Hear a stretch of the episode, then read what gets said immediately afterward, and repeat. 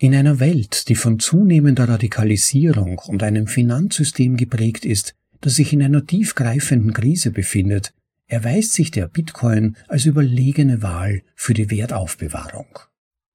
Ich lese den besten Bitcoin-Content im Space und übersetze ihn, damit ihr ihn bequem anhören könnt, unterwegs oder daheim. Mein Name ist Rob und das ist eine weitere Episode von bitcoinaudible.de.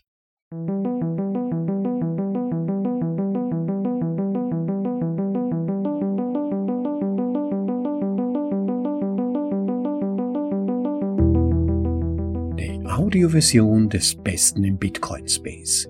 Für euch in die deutsche Sprache übersetzt und danach vorgelesen zum bequemen Anhören, ob unterwegs oder daheim. Das ist bitcoinaudible.de und hereinspaziert zur Folge Nummer 167. Ja, ich hoffe, es geht euch allen gut, ihr genießt die aufkommenden Sonnenstrahlen. Der Frühling ist ja eine Zeit des Optimismus, aber vielleicht als kleine Einschränkung, Optimismus muss man sich auch leisten können. Nun geht's uns Bitcoinern ja im Moment besonders gut, der Bitcoin-Kurs steigt und steigt, aber gerade als überzeugter Bitcoiner stellt man sich ja oft auch die Frage, bin ich nicht bereits ein bisschen zu überexponiert in Bitcoin? Sollte ich meine Rücklagen nicht etwas mehr diversifizieren, vielleicht in Gold, Immobilien oder dergleichen? Nun, über Gold habt ihr ja bereits einige Vorlesungen gehört, Gold hat gegenüber Bitcoin ja den definitiven Nachteil, dass es relativ klobig ist, so wie alle anderen Edelmetalle auch. Es ist dadurch schwer transportierbar, schwer teilbar. Dann besteht das Problem der Lagerung von Gold. Es ist gar nicht so trivial, sich zu überlegen, wo und wie man es sinnvollerweise lagern könnte, so dass es auch tatsächlich sicher ist. Aber darüber hinaus auch das gar nicht zu unterschätzende Problem der Verifizierbarkeit. Das heißt, und in gewisser Weise ist das die Fragestellung, die über unserer heutigen Vorlesung steht, Gerade in Zeiten zunehmender Unsicherheit und im schlimmsten Fall, dass tatsächlich schwere Krisen eintreten, in denen man dann in einer Notlagesituation auf die Rücklagen zurückgreifen müsste, da wäre Gold vermutlich kein großartiges Medium, um sich damit finanziell über Wasser zu halten. Ja, und viele Menschen, gerade solche, die Bitcoin noch nicht entdeckt haben, überlegen dann als Plan B, sich Immobilien zuzulegen. Das sogenannte Betongold. Aber bei Immobilien gilt halt die gleiche Frage. Würden sich Immobilien in Zeiten der Krise und Instabilität und angesichts immer desperater agierender Staaten, die kaum mehr Geld in ihren Kassen haben, die all ihre ideologischen Fantasieprojekte umsetzen wollen und den Staatsapparat immer weiter aufblähen, würden sich da Immobilien wirklich als der Rettungsring erweisen, für denen die meisten halten? Leon Wancom befasst sich seit vielen Jahren tiefgehend mit Bitcoin, bringt also ein tiefes Verständnis dieser neuen Geldtechnologie mit. Gleichzeitig befasst er sich aber auch auf professioneller Basis mit den Vor- und Nachteilen von Immobilien als Wertanlage. Folglich können sich seine einschlägigen Analysen nicht nur für Privatpersonen, sondern auch für Unternehmen und Investoren bezahlt machen. Macht euch also schon mal bereit für eine interessante Vorlesung, die dieses essentielle Thema, nämlich wie man sich auf eine finanziell unsichere Zukunft möglichst gut vorbereiten kann, mit einem Fokus auf die Frage, ob Immobilien Teil der Vorsorge sein sollten und wenn ja, auf welche Weise, ein Artikel, der sich mit all diesen Fragen eingehend auseinandersetzt. Und damit gleich los mit der Vorlesung. Betitelt ist unser heutiger Artikel mit Bitcoin versus Immobilien. Was ist der bessere Wertaufbewahrungsort in Zeiten des Konflikts? Von Leon Wancom. Im Originaltitel Bitcoin vs. Real Estate. Which is the better store of value in times of conflict? Wir leben in einer hochgradig digitalisierten Welt, aber der Großteil der Menschen verwendet immer noch physische Güter, um Werte zu speichern. Das weltweit am häufigsten genutzte Wertaufbewahrungsmittel sind Immobilien. Man schätzt, dass etwa 67 Prozent des weltweiten Vermögens in Immobilien gehalten wird. In jüngster Zeit haben jedoch makroökonomische und geopolitische Gegenwinde die Schwächen von Immobilien als physische Wertaufbewahrungsmittel deutlich gemacht. Was ist zu tun, wenn ein Krieg ausbricht? Was passiert, wenn ein Haus, das als Wertaufbewahrungsmittel genutzt wurde, zerstört wird? Die wörtliche Übersetzung von Immobilien bedeutet unbeweglich sein. Der Besitz von Immobilien schafft eine lokale Abhängigkeit, die in einer Welt mit immer mehr Konflikten und Radikalisierung ein Problem darstellen kann. Im Falle eines Krieges kann man eine Immobilie nicht mitnehmen und sie kann leicht zerstört werden. Das mag wie eine Dystopie klingen, aber ich glaube, dass du, wenn du es mit der langfristigen Vermögensverwaltung ernst meinst, das Worst-Case-Szenario und die möglichen globalen Auswirkungen bedenken solltest. Krieg und Vernichtung von Wohlstand Seit Beginn des 21. Jahrhunderts hat der Krieg die Menschheit noch nie so viel gekostet. Mehr als 238.000 Menschen wurden im vergangenen Jahr bei Konflikten getötet. Syrien, Sudan, Ukraine, Palästina, Israel, Libanon, die weltweiten Konfliktherde nehmen zu. Einige dieser Gebiete haben bereits massive Zerstörungen erlitten. Es gibt dort keine Immobilien mehr, und der in ihnen gespeicherte Wert hat sich buchstäblich in Luft aufgelöst. Es ist kaum vorstellbar, welche finanziellen Einbußen die Menschen neben dem Leid und der Trauer, die ein Krieg mit sich bringt, hinnehmen mussten. Immobilien werden überall auf der Welt als Wertaufbewahrungsmittel genutzt, auch wenn es einige Ausnahmen gibt, wie zum Beispiel Japan. Mit der zunehmenden Gefahr der Zerstörung stehen die Früchte der Arbeit von Millionen, möglicherweise Milliarden von Menschen auf dem Spiel.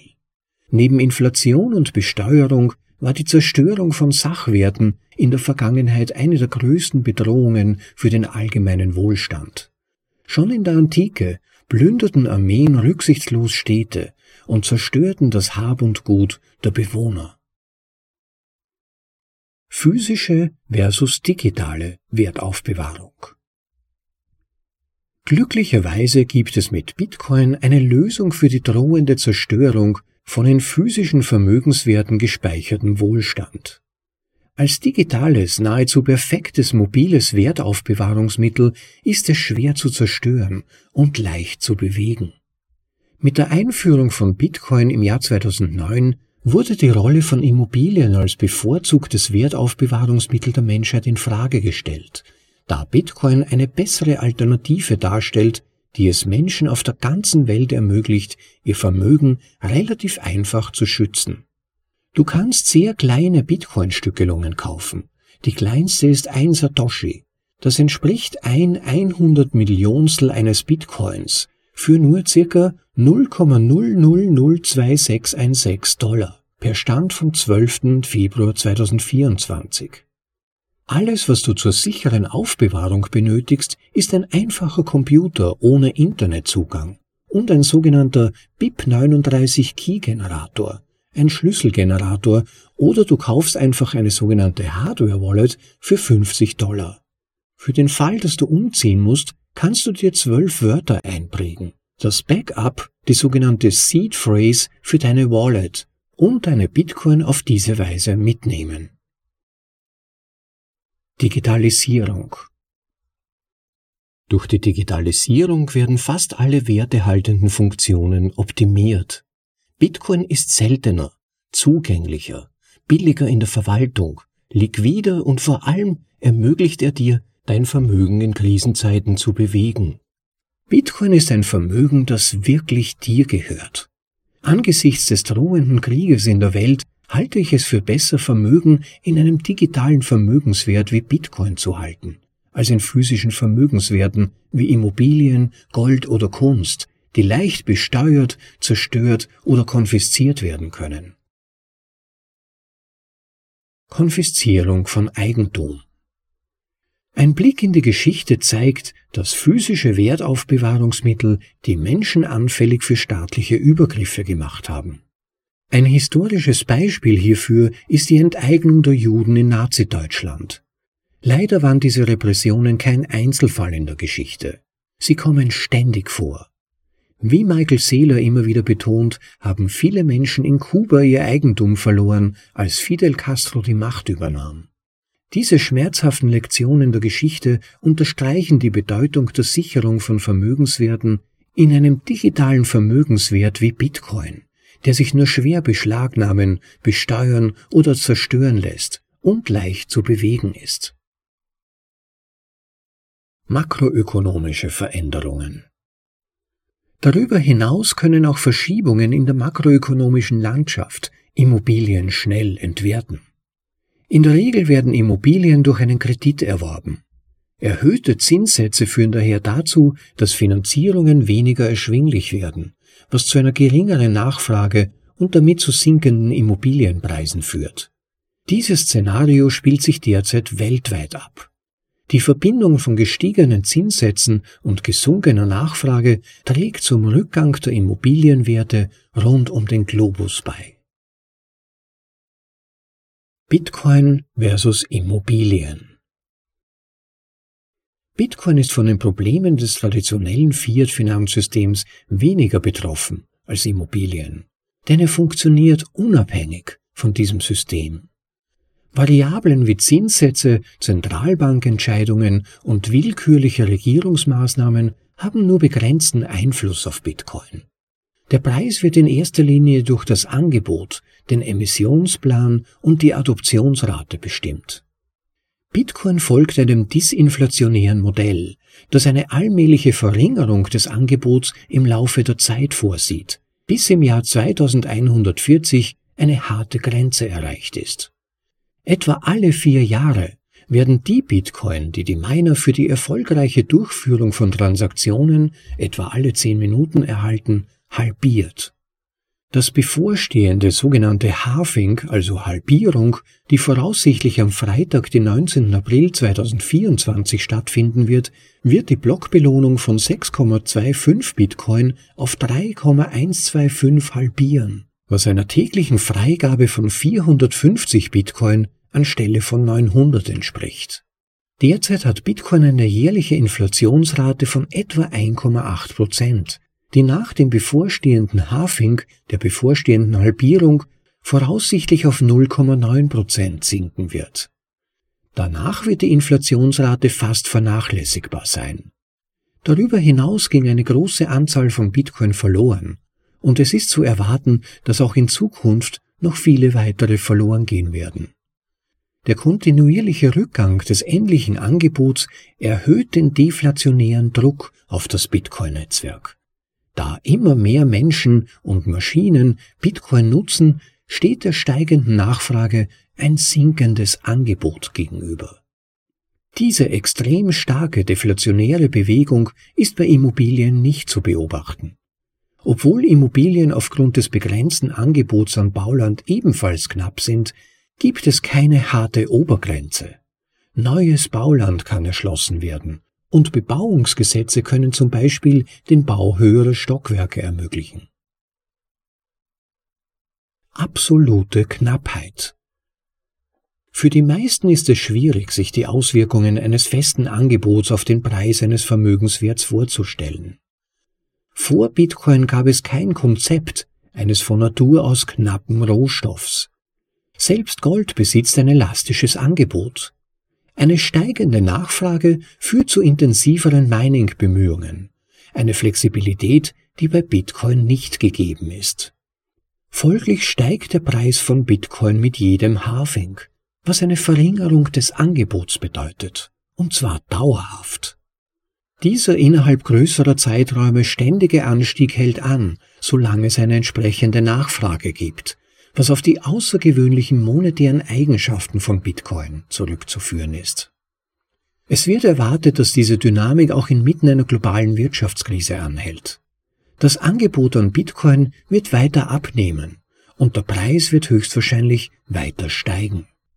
Wie bereits erläutert, ist in Krisenzeiten mit einer anhaltenden Nachfrage zu rechnen. Selbst die Inflation kann sich positiv auf den Bitcoin-Preis auswirken, da sie zu einer erhöhten Verfügbarkeit von Fiat-Währungen führt, die in Bitcoin investiert werden können. Fazit In einer Welt, die von zunehmender Radikalisierung und einem Finanzsystem geprägt ist, das sich in einer tiefgreifenden Krise befindet, erweist sich der Bitcoin als überlegene Wahl für die Wertaufbewahrung, insbesondere in Zeiten makroökonomischer Schwankungen. Es wird erwartet, dass die Bedeutung von Bitcoin in diesen turbulenten Zeiten zunehmen wird und möglicherweise in ferner Zukunft Immobilien als bevorzugtes Wertaufbewahrungsmittel der Menschheit ablösen wird. Es ist zu hoffen, dass immer mehr Menschen die Vorteile von Bitcoin erkennen, nicht nur zur Vermögenserhaltung, sondern im Extremfall auch zur Sicherung ihrer Existenz. Das war Bitcoin versus Immobilien. Was ist der bessere Wertaufbewahrungsort in Zeiten des Konflikts? Von Leon Wankom. Vielen Dank an Leon Wankom für diesen interessanten Artikel. Er berührt damit ein Thema, das, glaube ich, schon viele von uns beschäftigt hat. Und zwar die meisten von uns vermutlich eigentlich von hinten herum. Und zwar, was könnte eventuell noch eine bessere Alternative zu Bitcoin sein? Denn ich weiß ja nicht, wie es euch geht, aber mir geht's eigentlich so, dass ich mich in Bezug auf mein Spielkonto, denn real verfüge ich ja über keine Bitcoin, aber dort am Spiele- und Experimentierkonto bereits in Bitcoin überexponiert bin. Sofern das überhaupt möglich ist. Und natürlich schläft da das Teufelchen im eigenen Kopf manchmal nicht und fragt sich, ist das überhaupt gut? Was wäre, wenn Bitcoin doch etwas passiert? Wenn Bitcoin verboten wird? Vielleicht sogar über Jahrzehnte hindurch? Was könnte ich dann machen? Und gäbe es nicht vielleicht so eine Art Plan B, statt in Bitcoin auf andere langfristig stabile Werte zu setzen? Und was liegt da näher im Gedankengang als zum einen natürlich Gold nur gibt's halt bei Gold all die Probleme, über die ihr auch in früheren Vorlesungen auf bitcoinaudible.de schon gehört habt, wie zum Beispiel die extrem schwierige Verifizierbarkeit, die schwierige Transportierbarkeit, die geringe Teilbarkeit und so weiter und so weiter.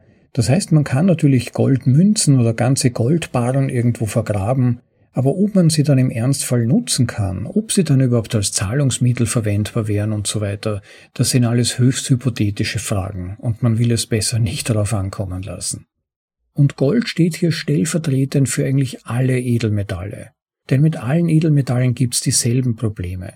Die schwierige Überprüfbarkeit, die geringe Teilbarkeit, die schwierige Transportierbarkeit über Zeit und Raum und so weiter. Das heißt, wer sich in Edelmetallen exponiert, hätte im Realfall, nämlich dass es wirklich mal zu einer großen Krise kommt, vermutlich auch massive Probleme, diese Edelmetalle dann tatsächlich in reale Waren umzuwandeln.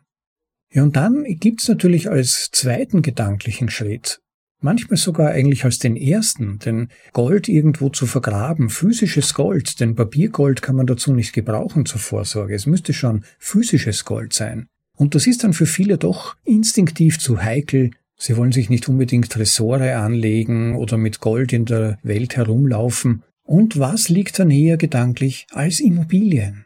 Gerade in Mitteleuropa, wo die Immobilienpreise eigentlich immer sehr stabil waren, seit vielen Dutzenden Jahren, sogar signifikante Wertanstiege erfahren haben, und so ist es wohl gekommen, dass es heute bereits eigentlich eine Standardempfehlung ist, in Mittelschichtfamilien und vor allem auch Oberschichtfamilien den Kindern und Enkelkindern entweder Wohnungen bereits zur Verfügung zu stellen oder aber Investition in Wohnraum oder Land zur Vorsorge zu empfehlen. Und viele Leute in der Mittelschicht träumen auch davon, sich vielleicht eine Wohnung anschaffen zu können, die dann zu vermieten und davon dann einen großen Teil ihres Lebensunterhalts bestreiten zu können. Doch was sich zumindest aus meiner Sicht während der letzten paar Jahre doch deutlich verändert hat, ist die Frage, ob Immobilien tatsächlich so sichere Anlageobjekte sind, für die wir sie halten. Denn rund um uns bröckelt ja eigentlich so gut wie alles, von dem wir überzeugt waren, dass es stabil bis in alle Zukunft sein würde. Zum Beispiel die Sicherheit des Standorts Europa, der soziale Standard, in dem wir leben, die Tragfähigkeit unserer Demokratie, der Respekt des Staates vor den Bürgern und Steuerzahlern und ihrem hart erarbeiteten Eigentum, all diese Dinge haben einen ziemlich starken Knacks erhalten, spätestens während der Covid-Jahre. Und wer das nicht verstanden hat, wer das nicht anerkennen will, der könnte sich doch vorwerfen lassen, vielleicht die Welt etwas verklärt zu sehen sondern ich glaube, es ist tatsächlich wichtig, sich mit dem Gedanken vertraut zu machen, wo bleibt man selbst, wenn der Staat immer desperater wird, wenn der Staat immer übergriffiger wird, in die Privatleben der Bürger eingreift, sich vielleicht sogar nicht einmal scheut, die Bürger sogar über jedes verträgliche Maß, dass sie überhaupt noch normal leben können, hinaus zu besteuern, mit Strafen zu versehen. Vielleicht haben manche von euch davon gelesen, welche drakonischen Strafen zum Beispiel es in Irland bereits gibt, oder demnächst dann auch angeblich in Kanada für sogenannte Hassrede, was das definiert, steht völlig in den Sternen. Vermutlich sind es einfach unerwünschte Dinge, die nicht zum politischen Zeitgeist passen und so können dann Leute gezielt bestraft werden, die sich trauen, ihren Kopf zu weit beim Fenster herauszuhängen und Position zu beziehen. Das heißt, wir leben in einem immer feindlicheren Klima und man muss schauen, wo man bleibt. Und die Frage ist halt auch zu unserem heutigen Artikelthema, sind Immobilien ein potenziell geeigneter Hedge dazu? Können die uns schützen, wenn wir in sie veranlagen und über Immobilien Rücklagen bilden? Ja, und Leon hat da, glaube ich, einen sehr guten Case gemacht, dass diese Sicherheit leider nicht so besteht, wie viele von uns glauben. Zu einem Großteil ist das zweifellos seiner jahrelangen intensiven Beschäftigung mit Bitcoin zu verdanken. Deshalb auch diese Vorlesung. Es ist eigentlich recht spannend, dass Immobilien historisch gesehen nie die Funktion von Wertspeichern hatten.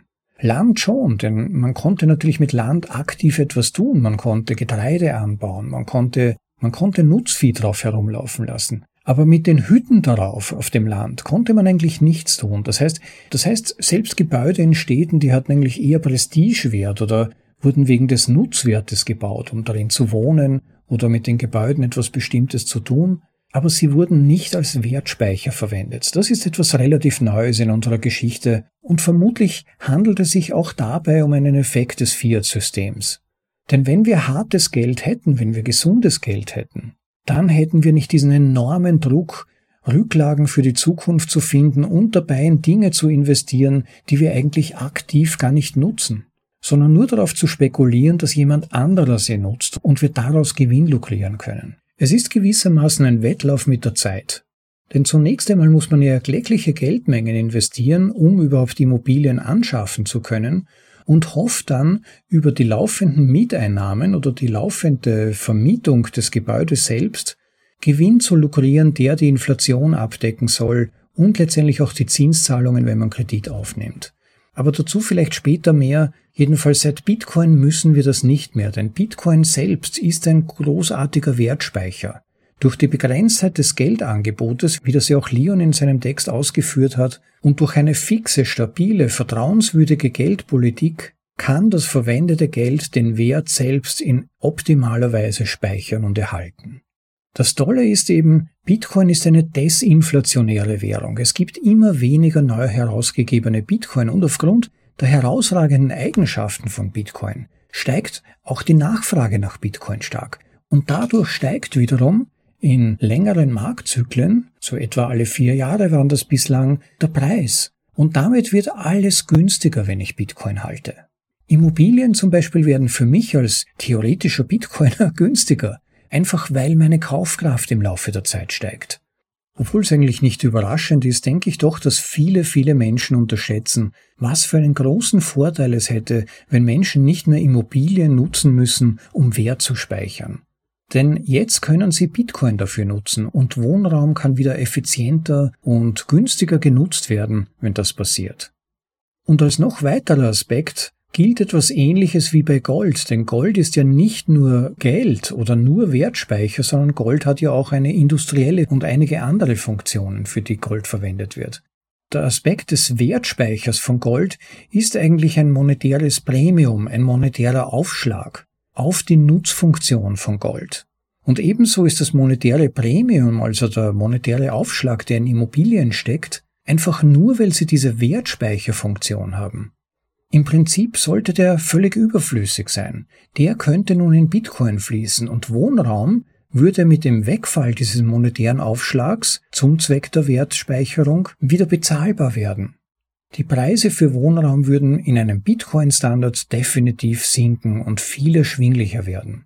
Vielleicht ein kleines praktisches Beispiel am Rande, das allerdings nicht auf meinem Mist gewachsen ist, sondern auf dem von Preston Pish, von dem wir übrigens auch schon etwas vorgelesen haben, das war Folge Nummer 150, ein Artikel, der dann als Basis für meinen Kommentar über Totalitarismus gedient hat. Jedenfalls hat Preston Pish im Zuge eines Interviews ein Rechenbeispiel für Investitionen in Immobilien versus eine Investition in Bitcoin gebracht. Und er hat als Beispiel einen Hauskauf für 500.000 Euro vor vier Jahren gebracht, also noch vor der Covid-Zeit. Besser gesagt waren es natürlich US-Dollar, aber ich sage jetzt einfach mal der Einfachheit halber 500.000 Euro. Ja, und heute, wenige Jahre später, ist der Marktpreis für dieses Haus eine Million. So stark haben während dieser Zeit die Immobilienpreise angezogen.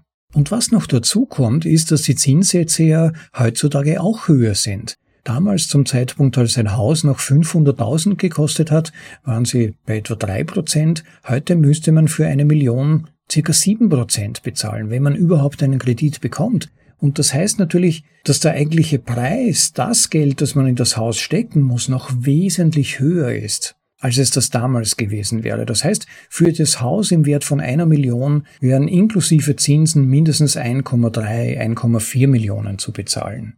Aber was der eigentliche Spitzenclou ist bei dem Ganzen, jetzt mal ganz unabhängig von dem Problem der Kreditfinanzierung, weil ja die wenigsten ein Haus oder eine Wohnung direkt aus Rücklagen herauskaufen können, sondern die meisten müssen es ja finanzieren. Der Überclou ist, dass der Preis im Januar 2020 für dieses betreffende Haus von 500.000 Euro 70,2 Bitcoin war. Ja, und möchtet ihr wissen, was der Preis des eine Million Hauses in Bitcoin heute ist? 17,5 Bitcoin. Das habe ich extra für euch schon vorbereitet. Zum heutigen Bitcoin-Preis von etwa 57.000 Euro würde der Preis für das eine Million Dollar Haus nur 17,5 Bitcoin betragen. Also eine etwa 75-prozentige Reduktion des Hauspreises für jemanden, der im Bitcoin-Standard lebt, während er gleichzeitig physisch in der Fiat-Welt lebt. Also in der Bitcoiner-Welt wurde das Haus um 75 Prozent billiger, aber in der Fiat-Welt hat sich der Preis verdoppelt. Ja sogar mehr als verdoppelt, wenn dieser arme Mensch auf Kreditfinanzierung angewiesen ist. Und da ist dieser Bruch, wo viele No-Coiner, inklusive der Altcoiner, denn die haben meistens von Krypto so gut wie überhaupt keine Ahnung, also was all diese Leute gar nicht verstehen, was dieser andere Blick uns sehen lässt, der No-Coiner, der stellt sich hin und sagt, haha, mein Haus ist nun doppelt so viel wert. Er kann es natürlich aber auch nur relativ schwer innerhalb eines kurzen Zeitraumes flüssig machen, aber das nur nebenbei bemerkt. Der Bitcoiner steht vor diesem Haus und sagt, nein, das Haus wurde 75 Prozent billiger. Das allein ist ein ganz entscheidender Punkt und wäre für sich allein schon genügend Grund, auf einen Bitcoin-Standard zu schwenken. Und es ist ja tatsächlich so, viele Leute jammern nur, sie finden keinen Wohnraum, sie können sich keinen Wohnraum leisten. Die wollen einfach nur wohnen, aber können sich gar nicht leisten, weil Wohnungsinvestoren ihre Kredite zurückzahlen müssen, die sie dafür aufgenommen haben. Das heißt, die Wohnungssuchenden zahlen ein Premium für ihren Wohnraum, weil das Fiat-System, das schuldenbasierte Fiat-System erzwingt, dass auch die Investoren ihr ihrerseits Kredite zurückzahlen müssen. Und wiederum andere Leute jammern, wie kann ich mein Vermögen veranlagen und im Wert sichern? Der eine muss das nun nicht mehr mit Immobilien tun, und der andere freut sich, denn Immobilien müssen keine Spekulationsobjekte mehr sein, sondern es geht nur mehr um ihren Nutzwert in einem Bitcoin-Standard. Aber es geht sogar noch weiter. In einem inflationären System ist es wichtig, die Möglichkeit zu haben, Kredit aufzunehmen, weil man mit Sparen alleine längerfristig nicht genug Wert sichern kann. Weil aber eben Immobilien immer teurer werden, steigen die Lebenserhaltungskosten. Das wiederum führt dazu, dass die Menschen keine Kredite mehr aufnehmen können und immer stärker aus der Wertschöpfungskette ausgeschlossen werden also eine in ihren Effekten immer problematischer werdende Dynamik, die allen Beteiligten im Markt finanziellen Freiraum und Spielraum entzieht und sie dazu antreibt, immer schneller in diesem Hamsterrad zu laufen, um genügend Fiat bekommen zu können, um dann noch mithalten zu können. Nur die Reichen können heutzutage noch Kredite aufnehmen. Wer sich aktuell umsieht, merkt, dass es genau in diese Richtung geht. Und dann kommt natürlich der Staat daher und möchte das dann alles regulieren, mehr Steuern hier, mehr Steuern da, Bestrafung hier, verdeckte Enteignung, zum Beispiel über die Wärmepumpen dort. Aber das ist so, wie in einem kaputten Auto überall nur Heftpflaster anzubringen, damit es nicht auseinanderfällt. Das ändert nichts an den zugrunde liegenden Problemen und die stecken im Fiat-System, haben aber natürlich auch mit dem systemimmanenten Problem der Steuern zu tun, dass sich der Staatskomplex, die Beamtenriege, alle Organe, die am Staat dranhängen, alle Institutionen und so weiter, immer mehr ausdehnen. Das heißt, die brauchen immer mehr finanzielle Mittel und diesem Finanzbedarf steht ein immer enger werdendes Spektrum an Leistungsträgern gegenüber. Das heißt, der Druck auf den Einzelnen, der noch Wert schöpft, der noch Leistung bringt, der muss immer mehr ansteigen. Es geht gar nicht anders. Es ist systemimmanent. Und es ist meiner Ansicht nach auch nicht unberechtigt, sich die Frage zu stellen, ob tatsächlich der Staat es schaffen kann, bis zu den Jahren, wo die meisten von uns irgendwann mal ihren Rentenanspruch erleben, wenn sie ihn überhaupt noch erleben, zu Lebenszeiten, weil er vielleicht dann schon bei 80 Jahren liegt oder so. Aber selbst wenn er noch nach wie vor bei 65 oder 67 Jahren liegen würde, wäre die Frage, ob dann der Staat nicht die Pensionskassen bereits geplündert hat mit sogenannten Solidaritätsabgaben. Von einzelnen Politikerinnen in Deutschland wird sogar schon von einer Kriegswirtschaft gesprochen. Also man darf sich schon die Frage stellen, wie man aus dieser Falle noch rauskommen kann, auf ganz persönlicher Ebene. Ja, aber Bitcoin ist nun ein neues System. Und vielleicht wäre es nicht unschlau, wenn wir uns stärker darauf konzentrieren, unsere Energien in dieses neue System zu stecken, anstatt Hängeringen zu versuchen, das alte System irgendwie am Leben zu halten oder darin irgendwie zu überleben und gerade mal so durchzukommen. Stattdessen wäre es hoch an der Zeit, in ein besseres, gesünderes und nachhaltigeres System zu wechseln. Ja, aber welche Strategien gibt's nun konkret, Immobilien mit einem Bitcoin-Standard zu verbinden? Ja, zum einen wäre dazu erwähnen, sich einfach vor Preissteigerungen abzusichern. Zum Beispiel, wenn jemand ein Haus baut, Rohstoffe und Arbeit werden inflationsbedingt immer teurer. Insofern wäre es gut, schon frühzeitig in Bitcoin zu sparen und dann das Projekt in Fiat günstiger, wie zuvor erwähnt, zu beginnen. Nicht vorher. Und zweitens betrifft es natürlich auch den Bereich der Instandhaltungskosten. Auch die werden ja immer teurer. Insofern wäre es für Hausbesitzer, Wohnungsbesitzer, aber vielleicht auch sogar Wohnungsgemeinschaften, in Wohnhäusern etwa, durchaus überlegenswert, eine Rücklagenbildung in Bitcoin vorzunehmen. Ich selbst, Rob, habe dazu vor einigen Jahren bereits einen Artikel geschrieben, den wahrscheinlich die wenigsten von euch gelesen haben, den werde ich nachher kurz vorlesen, er ist nicht besonders lang, Kurz gesagt geht es darum, man macht Einnahmen, legt Geld zurück und baut Instandhaltungsreserven aber in Bitcoin auf. Das kann man auf individueller Ebene tun, zum Beispiel eben als Hausbesitzer für größere Renovierungen oder Reparaturen oder zum Beispiel als Eigentümergemeinschaft. Und als dritte Möglichkeit, Immobilien mit dem Bitcoin-Standard zu verbinden, wäre, dass man Immobilien belehnt oder refinanziert und damit dann Bitcoin kauft. Mit den Mieteinnahmen der Immobilie kann man dann die Zinsen bezahlen, bleibt etwas übrig, dann werden weitere Bitcoin akkumuliert. Diese Strategie stellt eigentlich eine sogenannte spekulative Attacke dar. Wer von diesem Begriff noch nichts gehört hat, dem kann ich sehr die Vorlesung Nummer drei aus unserer Reihe auf bitcoinaudible.de empfehlen von Pierre Rochard mit dem gleichnamigen Titel Spekulative Attacke. Ja, und jetzt werde ich vielleicht noch kurz auf den Instandhaltungsrücklagenaspekt eingehen und euch diesen erwähnten Artikel von mir vorlesen, bei dem es um das Thema der Rücklagenbildung für Immobilien geht. Betitelt ist dieser Artikel mit Bitcoin für Immobilienrücklagenfonds. Hauseigentümergenossenschaften leiden aktuell unter sehr ähnlichen Herausforderungen wie Unternehmen. Ihre Geldrücklagen, normalerweise mehrere Zehntausend bis mehrere Millionen Euro zum Zweck von notwendigen Reparaturen, Neuanschaffungen usw., so schmelzen mit einem Eisberg vergleichbar in immer rascherem Tempo wertmäßig dahin. Betrachten wir die steigende Geldmenge als Indikator für die reale Inflation anstelle des Verbraucherpreisindex VPI, der aus einem fragwürdigen Korb von Waren und Dienstleistungen berechnet wird, welche von städtischen Verbrauchern gekauft wurden, aber die tatsächliche Geldmenge oder wirklich benötigte Produkte und Dienstleistungen überhaupt nicht widerspiegeln, sollte jede Eigentümergemeinschaft alarmiert sein. Für jedes Jahr, in dem der angesparte Fonds unberührt bleibt, können in Zukunft etwa 5 bis 15 Prozent weniger gekauft werden. Und an dieser Stelle findet sich im Artikel eine von mir erstellte Grafik, die den Inflationsverlust des Kapitals darstellt. Ich denke, diese Grafik sollte jeder mal gesehen haben. Der Artikel ist beim Eintrag zu dieser Episode verlinkt.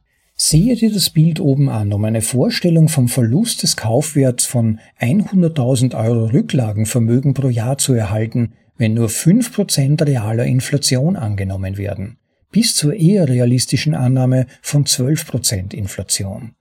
Dies ist eine sehr reale Herausforderung für ein verantwortungsbewusstes Gebäudemanagement.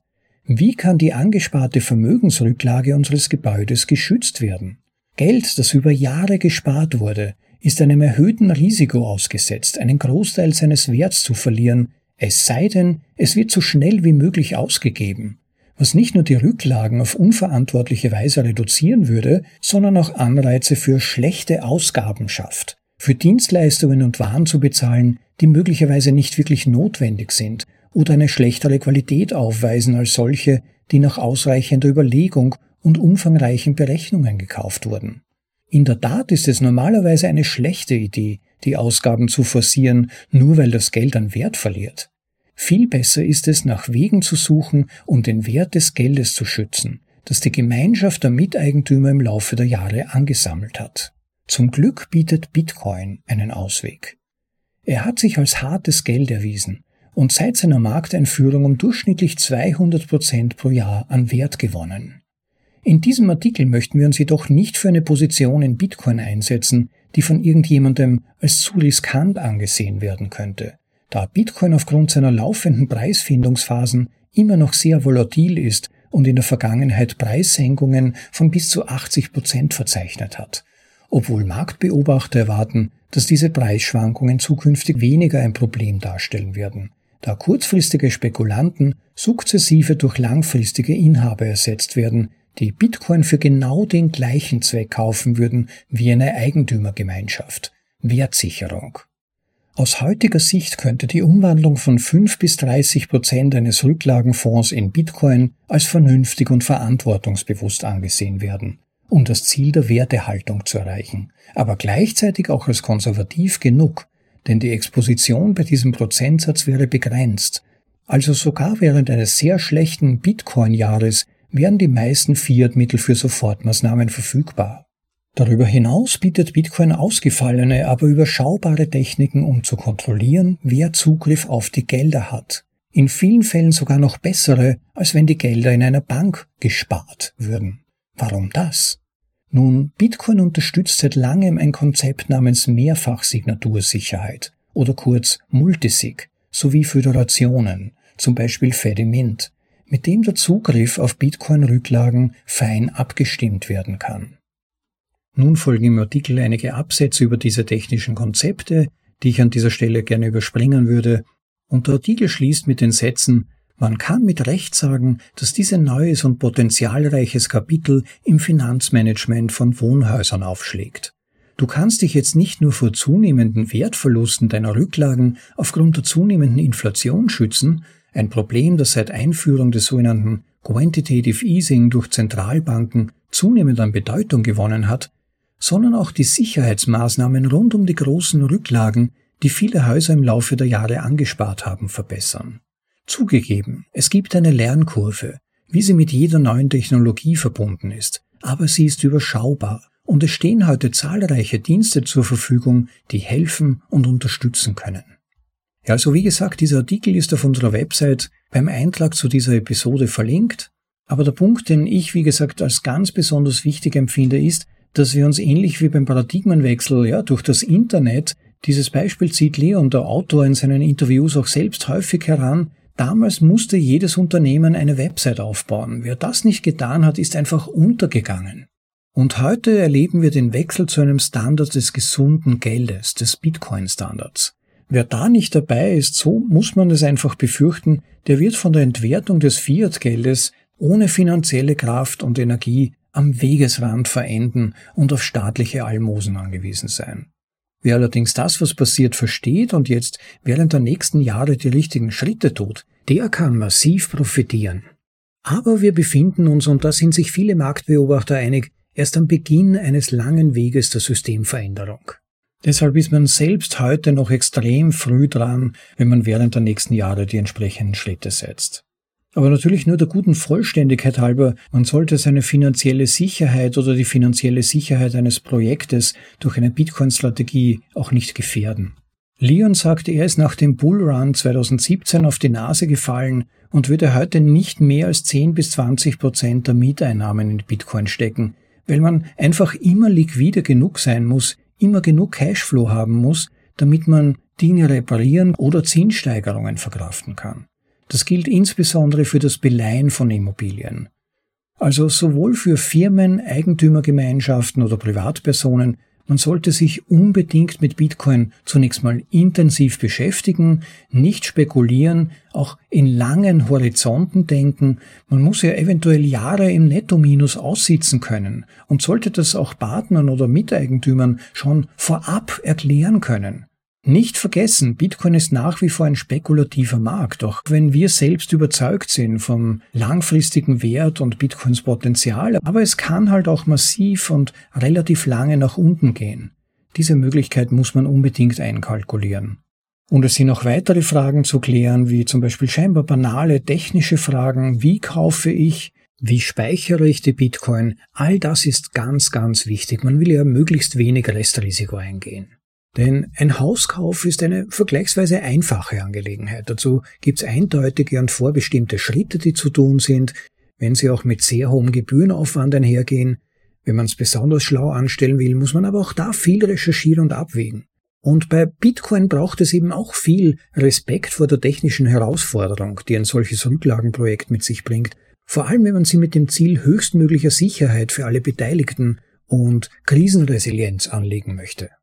Auch steuerliche Fragen sind nicht zu vergessen. Da geht's um Geld und da möchte man möglichst wenig dem Zufall oder Trial and Error überlassen. Doch was bekommt man dafür? Nun, solange die Zinsen weniger steigen als Bitcoin im Wert zunimmt, ist es quasi ein Geschenk, Bitcoin zu geringen Kapitalkosten akkumulieren zu können. Langfristig gesehen, das darf man nie vergessen, geht Fiat-Geld immer gegen Null. Früher gegen Gold, vermutlich aber auch gegen Bitcoin. Bitcoin hat allein schon jetzt zum heutigen Tag, ich habe jetzt gerade nicht tagesaktuell nachgeschaut, aber ich schätze in so ungefähr 15 Währungen sind es mindestens bereits heute das All-Time-High überschritten. Und das werden immer mehr Währungen werden, immer mehr Fiat-Währungen. Und dieses Erreichen von All-Time-Highs von Bitcoin gegenüber Fiat-Währungen drückt halt nichts anderes aus als den Verfall dieser weichen inflationären Währungen. Insofern ist das was im Artikel von Leon und auch in dem von mir vorher vorgelesenen eigentlich im Grunde eine recht sichere Strategie. Und vergessen wir nicht, die Funktion von Immobilieninvestitionen ist Wertsicherung und Sicherheit. Also auch nicht in die Falle gehen und nur immer auf den Wert von Bitcoin schauen, sondern auch mitbedenken, dass es auch um die Sicherheit der Rücklagen geht auch um die Sicherheit sagen zu können, in 10, 20 Jahren ist der gespeicherte Wert immer noch vorhanden. Also es gibt durchaus gute Gründe anzunehmen, dass Bitcoin langfristig Fiat-Währungen hinsichtlich des Wertes outperformen wird. Aber es ist wichtig, eine Langzeitstrategie zu haben.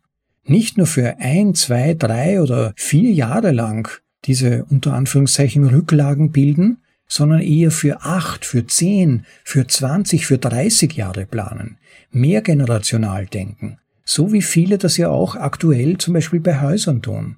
Da wird dann gesagt, das soll mal meinen Kindern gehören.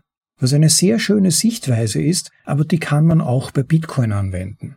Etwas, das Lian mal in einem Interview gesagt hat, fand ich recht schön, das möchte ich euch nicht vorenthalten. Ein Vergleich, den er gebracht hat. Er sagte, er hätte sein Geschäft mit Immobilien gelernt also den klassischen Investitionen für Wertsicherung und Sicherheit während der letzten paar Dutzend Jahre, aber heute kann er seine Strategien eins zu eins auf Bitcoin übertragen.